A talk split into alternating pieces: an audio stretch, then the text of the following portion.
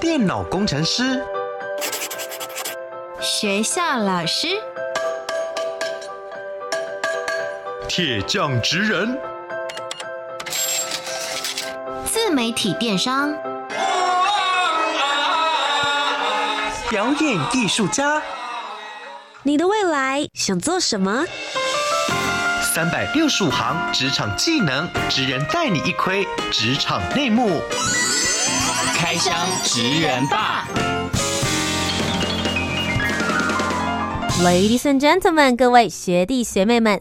欢迎来到开箱职人吧，我是你们的学姐涂洁。今天节目当中呢，要为大家开箱的这个职业，我会说在职场的性别比例，可能女生会稍微多一些些，但是大家就会说了嘛，现在呢，不论你是什么样子的性别，都可以做任何你想做的工作。今天就先来听听要跟我们分享他的职场经验的伯纳学长的声音。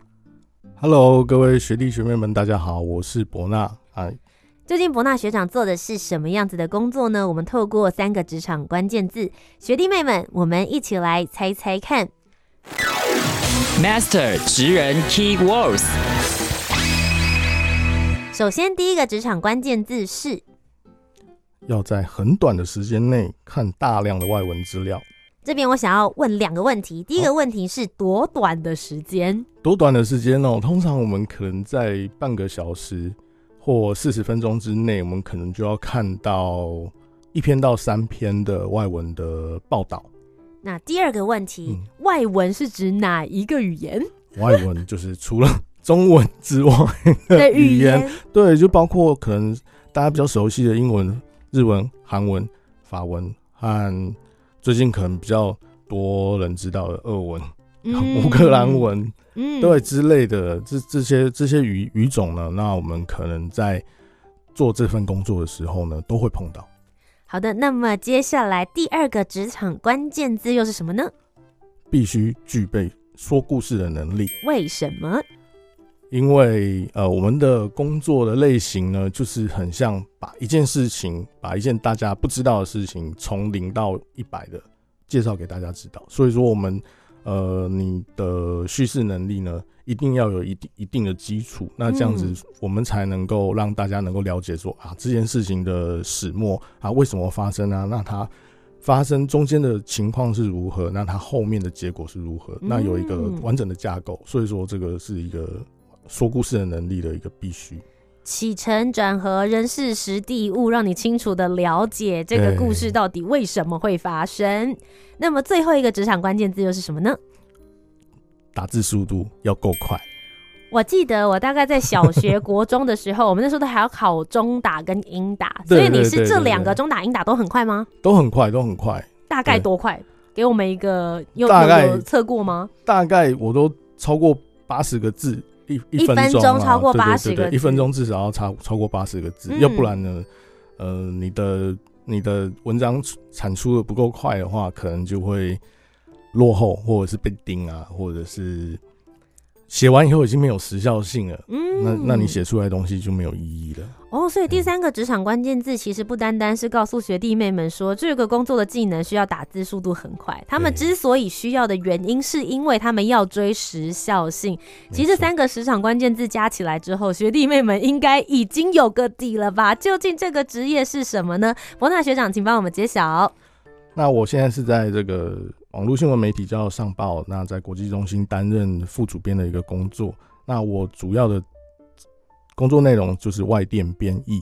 嗯、那外电编译呢，基本上就是把世界上各个角落在发生的大小事情，能够尽快的、完整的透用流畅的文字呢，让中文的读者能够认识。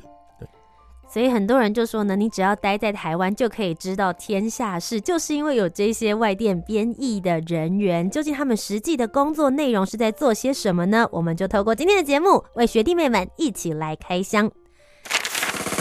职人百科 menu，我是伯纳，在新闻媒体担任外电编译，工作主要内容就是将国际新闻汇整、翻译为中文，让读者能够以最轻松的方式，用很短的时间。就能了解正在全球各个角落发生的重要或是有趣的事情，传递正确的资讯呢，就是这份工作最大的成就感。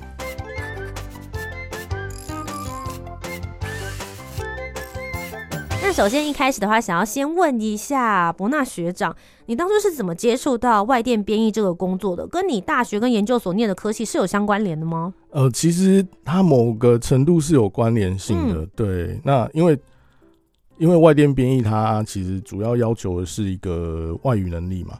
那外语能力和你的中文写作能力，还有你对一些国际议题的掌握。那因为我之前呃大学的时候念的是法文，那后面研究所念的是外交，它主要是国际关系跟国际法这一块。哦，是。对，那所以说就是跟外电编译的所需要的一些能力，它事实上是蛮高度符合的。是。对，那后面为什么会踏入这个这个工作呢？就主要是我原本是在准备国家考试啊，本来想要做外交官。对。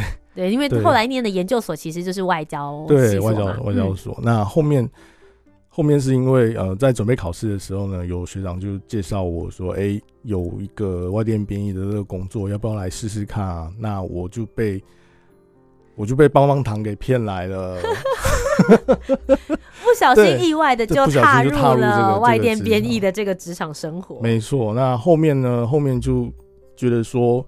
呃，能够把一件事情很、很忠、很忠实的、很原汁原味的把它介绍给国内的读者，嗯，知道，那我觉得这也是一件蛮有意义的工作。那后面就是。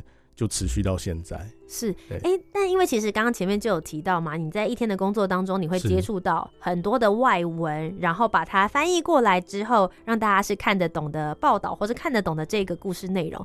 一般大家比较常接触到的职业比较偏向翻译，像是比如说文字上面的翻译，或者是口语上面的即席翻译。但外电编译，它除了单纯的翻译之外，其实你们同时又必须要兼顾有所谓的新闻价值这件事情。没错，没错。但你刚刚的求学历程里面，嗯、其实并没有新闻媒体这一块，所以你是在踏进产业之后才开始培养自己写新闻的能力的吗？没错，没错。这个东西就是边做边学了。嗯、那万事起头难啊，那你起头以后才觉得更难。虽然说我们有有一些底子，但是踏入某一个行业的时候呢，那通常某一个行业它都有它的专业。嗯。专业程度，那所以说，不管是不管踏入什么样的行业，都是基本上我都觉得说，抱着一个从零开始，那尽量能够吸收学习，这这是最重要的。那那你会定义自己是一个翻译还是新闻工作者？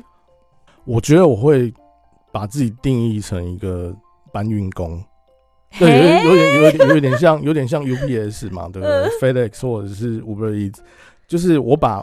国外的东西搬到国内来哦，只是你传递的不是实际的物品，你传递的是消息。对，没错，没错。嗯、那我觉得，呃，你说是翻译嘛？或者是工新闻工作者？我觉得它是两者的融合。嗯，对。那我觉得这两者的那个比重可能是一比一的。嗯，因为你同时需要掌握到新闻，那你你要顾到时效性，但是你同时呢，你转换成中文的时候，你要兼顾到。这个中文它的流畅，在文字上的、语言上的、文化上的一个转换也是很重要。嗯、对，所以我，我我觉得可能这两者哈，基本上是一比一的这个比例。我相信你以前在念书的时候，因为念法语系，然后又念外交所嘛，所以其实或多或少应该都有听过。编译或者是翻译这样子的一个工作，一般在你还没有踏入这个职场的时候，你对于外电编译的刻板印象是什么？和你真实真的踏入这个职场之后有什么不一样吗？呃，我对他的幻想可能就是一个常常会在一些可能国际场合上面哦，联合国，然后你可能要坐在那边，然后很多人各国的人一起翻译啊，讲说。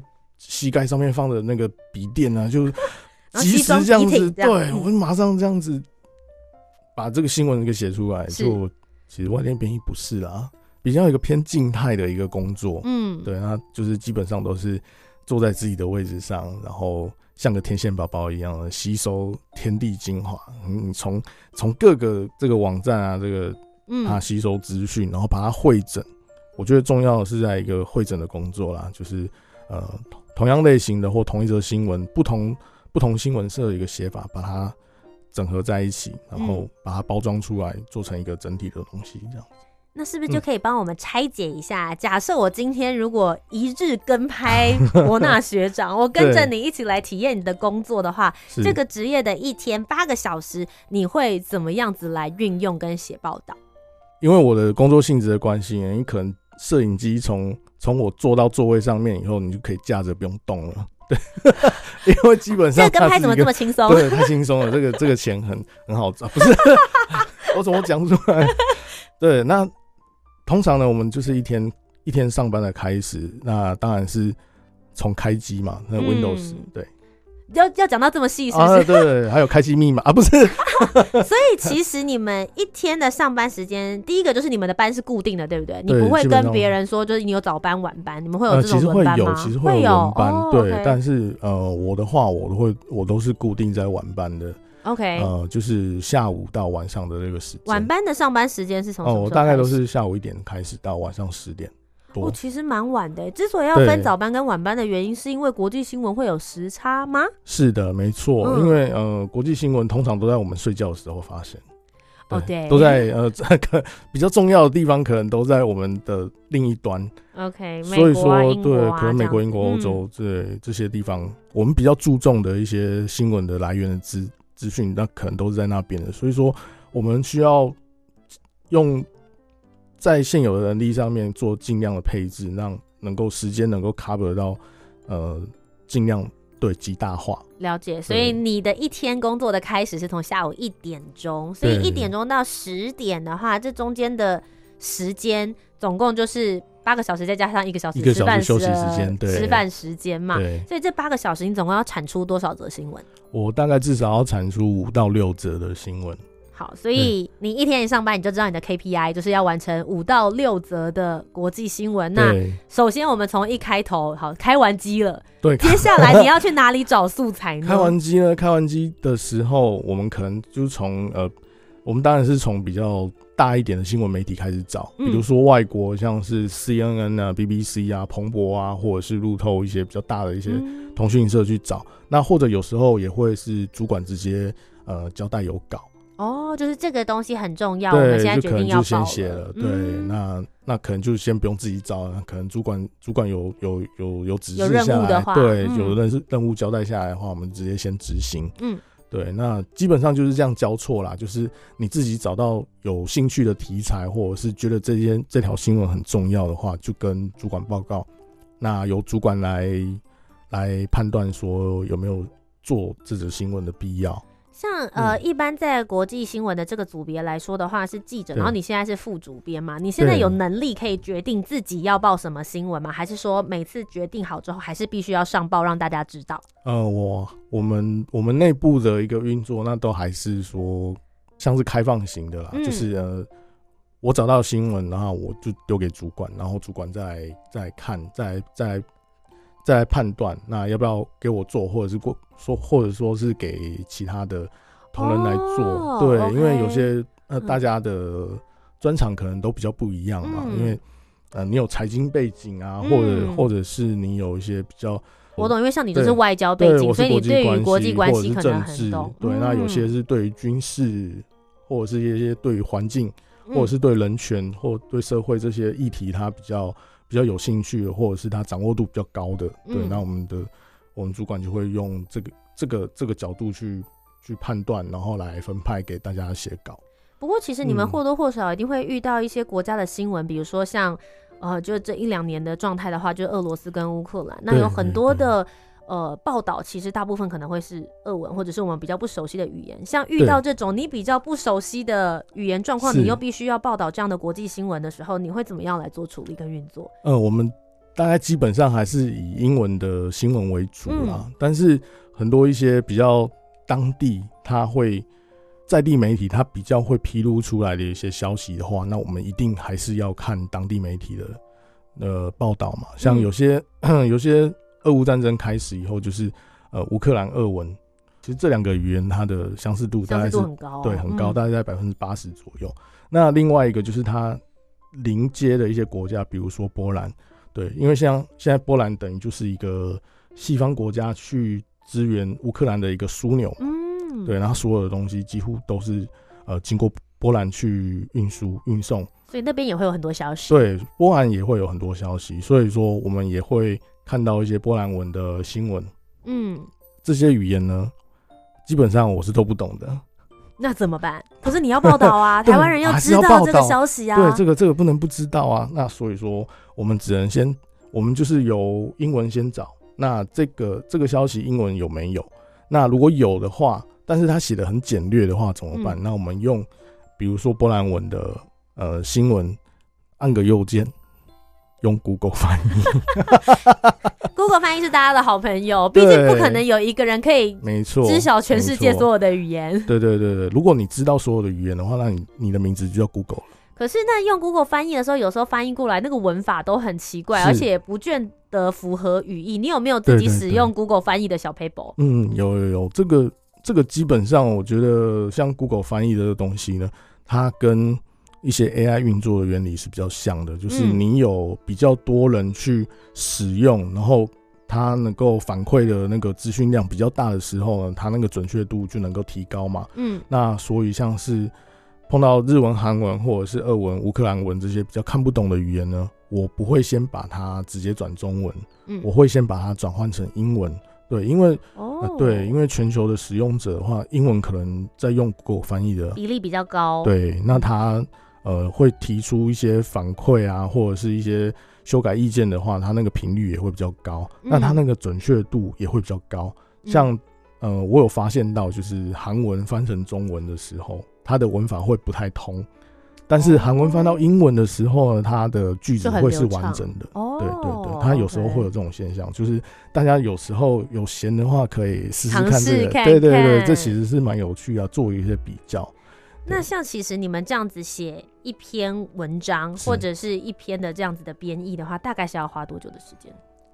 呃，其实呃，第一个要看文章的长短，第二个要看它文章的类型，因为有些它是纯新闻的话呢，呃，可能我们四十分钟、四十五分钟就可能要把它处理完了。对对对。那但是他如果说他那个新闻，他除了新闻之本身之外呢，他还有一些。呃，比如说访问学者的一些分析内容的话，嗯、它牵涉到比较一些比较深的概念，或者是一些专有名词。那我们花的查证的时间，或者是去呃去转换它那些专有名词的时间，会花比较久。所以一则新闻有可能你有可能会写到一个半小时，有可能，嗯、那有可能写到两个小时，那就是看他那个文章的深度跟广度。嗯，对对。那所以，像你们在翻译的过程当中，你们会把他们的，比如说啦，政治立场、国家立场也一起翻译进去吗？呃，基本上他只要他文章里面写的，我们就要，我们就会如实摘录进去，因为他用他的立场去写的，那他那个整个逻辑才会完整。嗯、那你把逻辑他那个立场抽掉的话，他那个逻辑可能就是空的。那某种程度来说，刚刚、嗯、前面我们也讨论过嘛，你们到底你们的定位是？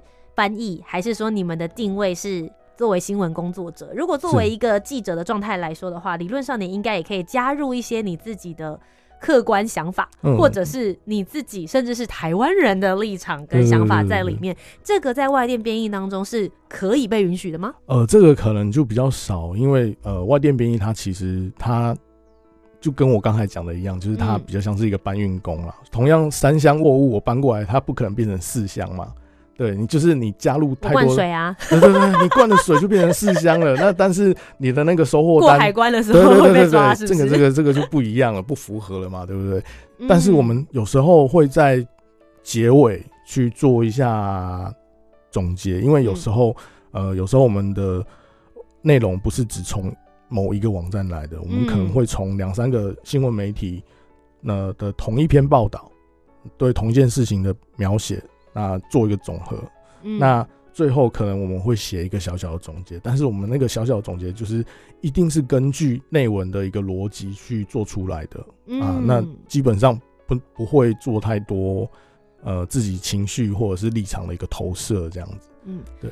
其实听伯纳学长分享下来之后，就会觉得其实外电编译跟一般其他的新闻从业人员比较起来，你们感觉好像比较 peace 一点，就是相对来说你们没有。这么紧绷，但多多少少还是会遇到有时效性的时候。对，可以分享你有曾经在这十年间，真的有那种很紧急的，或者半夜打电话给你说，现在这个立刻赶快上新闻，让台湾人知道。有遇到过这种很紧急有时效的吗？嗯，还是有，就是呃，在二零二零年那个美国总统大选的时候，嗯、对，大家还记得吗？就是那时候其实投票投到最后，计票计到最后，它是没有结果出来的。嗯最后的结果，他播出来之后，到他投完票，其实是差了中间差了三天。那美国的总统大选、嗯、总统选举，它的那个架构，其实跟我们所熟悉的一个总统直选的投票方式是不太一样的。样的对，嗯、所以说它的计票方式，它里面会有很多技术性的问题。嗯、那有时候比较占下风的候选人，他就会提出一些技术性的要求。嗯，要。延长对，哦、就是我我就延长这个球赛时间，所以说我记得那时候我连续加班是加三天，我除了自己当班以外，晚上的后面的时间是继续加班留在公司，继续盯紧盯这个这个这个对数据状况，因为那时候是处在一个随时都有可能出现结果的情况，嗯、那后面好像我记得，呃，有一天可能。下班已经是十一二点了，那大概三五点又起来继续写新闻，这样子，嗯、对，就是一定会有这样子的情况啊。但整体来说，你喜欢你的工作吗？呃，我觉得我的工作是有趣的，因为、嗯、呃，怎么讲呢？呃，很多东西都是很多很多知识，基本上都是我在做这份工作之后才慢慢累积起来的。嗯、呃，像是新闻编辑的这个工作，新闻编辑的这个技巧。很多知识啊，像是财一些财经啊，或者是军事啊，或者是政治。当然，政治自己本身有一些底子，但是呃，写很多外电，他就会介绍更多的，嗯、比如说各地的风土民情不一样，它的文化、社会文化会让它政治有什么样的区别，什么样的发展。那这些很多很多有趣的一些知识呢，都是从这个工作里面得来的。我是觉得是。自己不用再花时间看书了啦，就、嗯、我每天盯着新闻，我就可以有固定的一些资讯、知识量可以收获这样子。嗯，对。不过其实因为台湾在现在的教育当中也一直在提说有关于新闻查核，嗯、就是到底现在有很多的真新闻跟很多的假新闻。在台湾有的时候你会说你比较容易去找到源头，但其实国际新闻的时候就很难，因为你也不会接触到当事人，你接触到的是。记者他已经经过了一手的报道，我们再得到第二手的编译过程。对啊，那你应该要怎么样子去做这个新闻事实查核？不然有可能你就是 翻译了一则假新闻，假新闻二创啊，就变成为虎作伥的这个。对，这个、那像你们对你们来说，你们要怎么样去把关？呃，把关的话呢，我们一般都是呃，比如说突发事件，突发事件比较有可能是捏造的，有可能是假的、谣传的嘛。嗯、对，那我们突发事件的话呢，通常就是我们检查。检查一下是不是几乎所有的比较有名的国际知名的媒体，它都有报道，因为它比较大一点的这个新闻社呢，它是有一定的这个可信度，可信度，它要维持它的声誉，所以说它因为当当然你看新闻新闻新闻公司，它这个公司立足的这个基点就是它要报道真相，报道事实，那它如果这个基础不见了，它这个。很快的话就会就会瓦解嘛。嗯，那所以说越大的这个公司，它对真相的要求可能会比较，呃，我不敢说比较严格啊，但是它查核的这个手续跟它查核的方法一定是比较严谨、比较可、比较有可信度的。那所以说一件呃突发事件，我们看几乎所有媒体都在报道，主流媒体都在报道的时候，那我们可能就会采信。嗯，那。那但是里面相关的细节的话呢，那当然就是每一间他那个新闻社他的呃采访能力，或者是先后，或者是他传传稿出稿的速度不一样，那他一定会有一些落差。那但是可能是大致上是那样子的规模，或者是怎么样的一个一个情节，那我们就可以看得都可以看得出来的话，那这个就是算是有查核了。对。我觉得这也可以对应到伯纳学长一开始的时候，其实有提到你们必须要吸取多方面的一种知识，所以你在进行这个事实的查核的过程当中，你也会去判断这是否合理。对对对，对，有的时候你会发现，哎，这个东西出现在那一个国家，可是那个国家的天气跟气候明明现在就不是这个样子，哎，没错，那这个东西就很吃你的所谓的世界观，或是对于世界的了解度。对，所以地理历史不单单只是语言要好而已，其实对于文化的通俗了解，其实也是这个职业当中非常重要的一个基底，你们必须具备的一个技能知识。对，没错，没错。作为一个外电编译，可以跟我们分享一下，接下来从记者，然后你现在到副主编，以正常的职场状态来说，大家未来对于职涯上面还可以有些什么样子的期待？嗯、呃，当然就是在报社的话，你从呃记者那上来就是副的副的主管嘛，再来就是主管，嗯、那再上去可能有可能有更高的一些什么主任啊，嗯、或者是再上去啊，那就是总编辑。对，它是一个这样子架构，但是呃，所以它是有一个明确的职涯的路程是可以走的，它是有一个路线图的。嗯、但是呃，这个东西大概就是看每个公司的它的一个架构，它的一个状况，它会有一些不一样的情况，嗯、但是基本上是有一个往上升迁的一个。一个道路的，嗯，对，那可以帮学弟妹们问一下，像这样子，通常入行的时候，嗯，大学新鲜人或者是研究所毕业的社会新鲜人的话，通常起薪大概会是在什么样子的范围？呃，起薪的话呢，从三十 K、三十 K 到四十二 K 这这个范围这个这个区间，对就是可有可能看你的一个学经历，对对对，你的学历跟你的可能你在。这份工作之前有没有一些其他的相关经历的话呢？嗯、那都是是都是一个可能加分的一个考量啦。我觉得最重要还是说你入行以后能够展现出的能力。对，嗯，那今天节目的最后呢，我想要帮学弟妹们问一下：如果未来他们也想要成为一名外电编译，或者是对于这个新闻啊或者外交方面也很感兴趣的话，你会建议他们应该要念什么样子的科系？然后什么样子个人特质的人才比较适合呢？职人真心话，这个职业其实很是适合各种科系都适合的，因为因为外电它的范围很广，它不只局限于说国际政治啊，或者是外交啊，或者是经济的，它有可能是一些技术的问题。对，因为像你看现在美中科技战的，它就会牵扯到半导体或者是企业经营的一些内容。那你有相关的一些尝试，或者是一些背景的话，对，都很好。那所以说，我觉得外电编译这这条路，其实第一个是你外文能力有一定的水准。这边的外文能力指的是英文？英文对，当然是主要是.对.最主要是英文啊。但是有其他的更好，更好。对，它是一个辅助，或者是你可以，呃，你有某一种独特的语言的话，你也可以专吃那一种语种的新闻，那也是可以。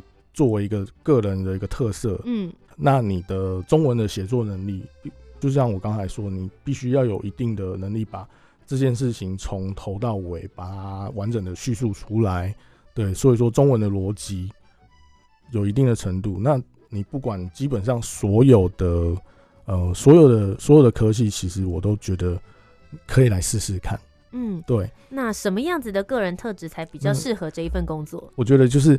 呃，你会对很多事情会有一个好奇心，呃，比如说你想你看到表面的一个新闻，你会想知道它后面的一些发展，或者是呃想要，比如说你想要你看到一块饼干，你会想知道它的成分或者是它的做法，那你会想知道它需要多少人，需要多少材料，你会有这种追根究底的这种这种热情的话呢，就很适合。那但是同时，你要能够耐住性子，因为我们这个工作可能就是你要你要一直盯着荧幕，然后一整天都在手就黏在键键盘上面打字，嗯、对，所以说你要能够坐得住、耐得住性子。